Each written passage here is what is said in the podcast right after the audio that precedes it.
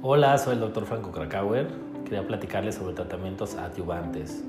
La adyuvancia es un tratamiento que se da después del tratamiento primario. Eh, por ejemplo, un tratamiento primario puede ser una cirugía y lo adyuvante puede ser una radioterapia o una quimioterapia.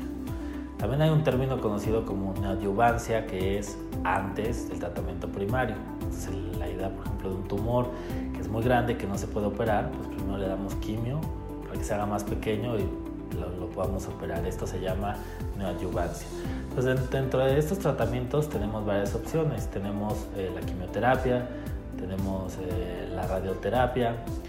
Estos eh, tratamientos van a ir enfocados a muchas veces a tratar de reducir las posibilidades de que el cáncer regrese, pues ya que aunque se haga una cirugía con éxito, puede haber células y no hay una forma perceptible de podernos dar cuenta de que sí quedó o no eh, células eh, cancerígenas en el tejido.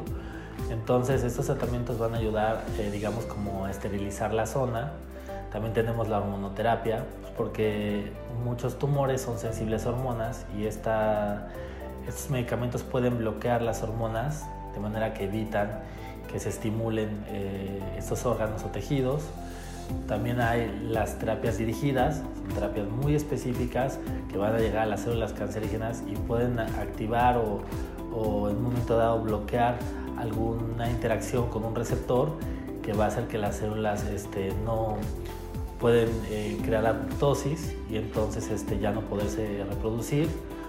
Y también ahora eh, hay grandes opciones con la inmunoterapia, no es para todos los tipos de, de cáncer, pero esta inmunoterapia va a ir enfocada a regular mecanismos de nuestra inmunidad, los cuales también van a ayudar a reducir las posibilidades de que nos regrese.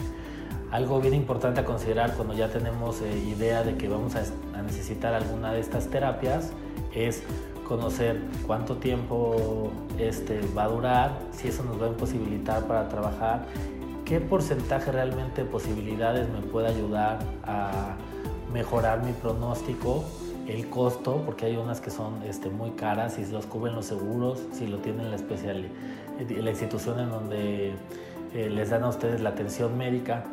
En fin, hay varios eh, factores a considerar, pero afortunadamente cada vez contamos con más este, terapias de este tipo y que nos pueden ayudar a dar mejores resultados.